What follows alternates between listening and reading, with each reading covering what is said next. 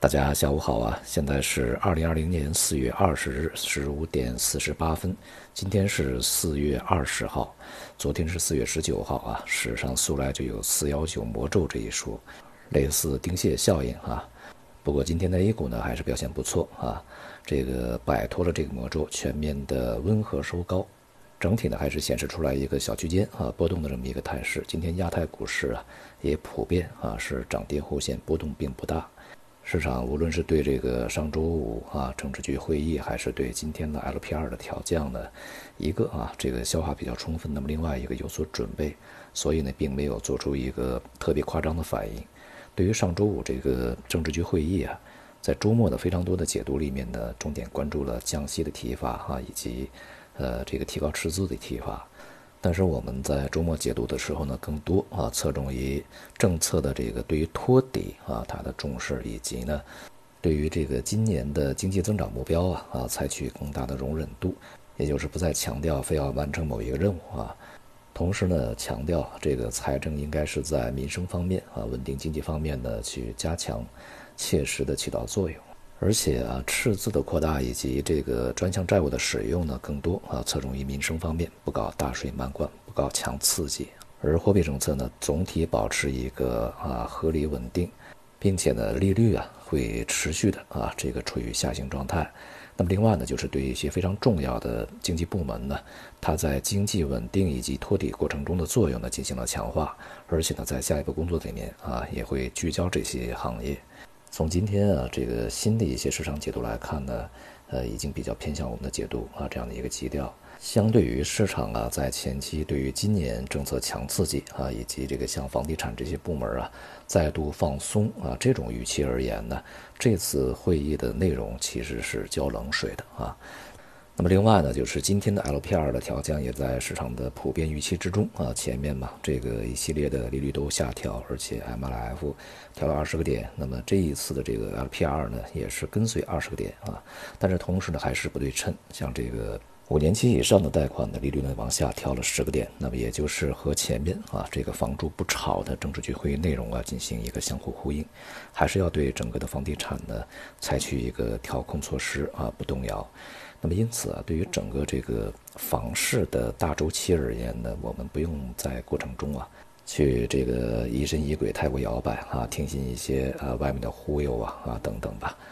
目前啊，对于这个经济而言，货币政策能够做的呢，就是啊，随着整个经济的下行压力的逐步增大啊，那么它在呃价格层面、从数量层面呢，也是要去不断的啊持续的进行逆周期的调节。一方面是降息啊，另外一方面呢，这个降准释放资金啊，现在能够做到精准发力啊，并且呢，从这个提振经济方面呢，呃，主要手段应该还是财政，但是在这个前期呢，我们看到这个财政的发力呢，效果其实并不是特别明显，尤其是在疫情之后啊，对于一些中小企业，对于一些这个困难群体啊。政策呢，相对外围而言呢，显得不是那么也特别有利啊。像今天我们看这个新闻呢，韩国又要去向居民发现金了，加上在前面的美国呀、日本呢，啊，不但向个人家庭发现金啊，也向这个小企业呢提供这个不用偿还的贷款。另外呢，像欧洲啊，也由这个政府来出面进行担保啊，进行小企业贷款。其实呢，也就是政府的财政啊，对这个啊小企业呢进行债务兜底。客观的说呢，对于这些政策呀，这个应该一分为二啊，它有好处呢，也有坏处，但至少呢，它的这个发力的精准度还是比较高的啊。聚焦的呢，同样不是什么大水漫灌强刺激啊，而是这个中小企业的生存啊，以及普通民众的就业和生活啊。今天呢，财政部啊，在公布了这个一季度的财政收支情况以后呢，也是表示，下一步啊，将啊研究适当提高财政赤字率。这个措辞呢，和这个政治局会议呢还是有点差异啊。政治局会议呢是特别的把这个“适当”两个字去掉啊，直接说的就是提高财政赤字率。好，从这个外围方面，现在的局面呢也不是特别稳定，尤其美国的疫情啊，呃有一些波动啊。那么另外呢，对于这个是否啊尽快解禁，是否恢复一个经济呢，意见的这个对立冲突还是啊比较明显。特朗普呢，甚至已经把这个问题啊啊变成了这个党派之争，似乎呢，这个民主党啊都是要去比较谨慎的封禁的，而这个共和党，尤其是特朗普政府呢，他是要宣扬啊尽快的去解禁，而且呢不能够过度限制人们的这个自由生活。因此啊，这样的一个将整个的公共卫生啊安全的一个重要问题呢，变成了一个大选里面的工具啊，其实是蛮危险的。它不像这个欧洲啊，尤其像德国呀，它这个控制是非常好的啊。而且呢，整个的欧洲的局面呢也出现了一个稳定迹象，所以说欧洲那边呢，呃，具备了初步的这个放松管制的一些基础。美国的状态呢，反而让人越来越担心啊。当前的这个外围市场呢，交投也是比较谨慎啊。无论是欧美呃股市呢，还是其他的亚洲股市，也都是面临着上方啊相对比较明显的一些反弹压力啊。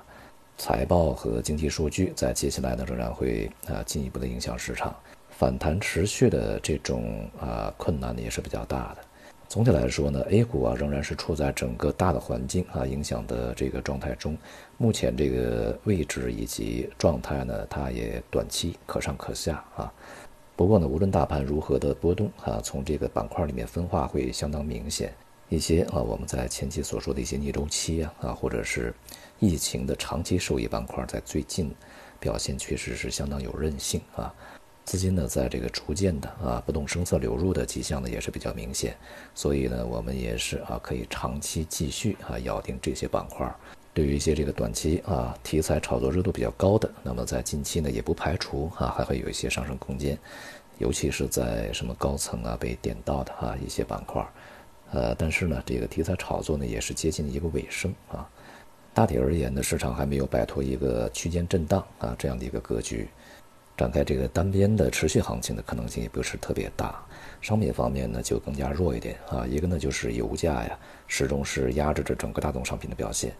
呃，像这个美油呢，在今天已经跌破了十五美元，爆出十四美元的低价，而且在美国呀，呃，德克萨斯那边呢，买家啊，甚至已经报出了两美元一桶的低价。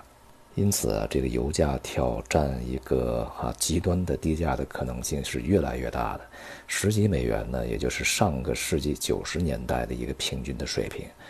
而且呢，如果大家再去换一个思路啊，就是十四美元啊，已经是这个油价的历史高位一百四十七美元的十分之一了啊，这才仅仅是十二年的时间里面啊，就已经到达了这样一个地步。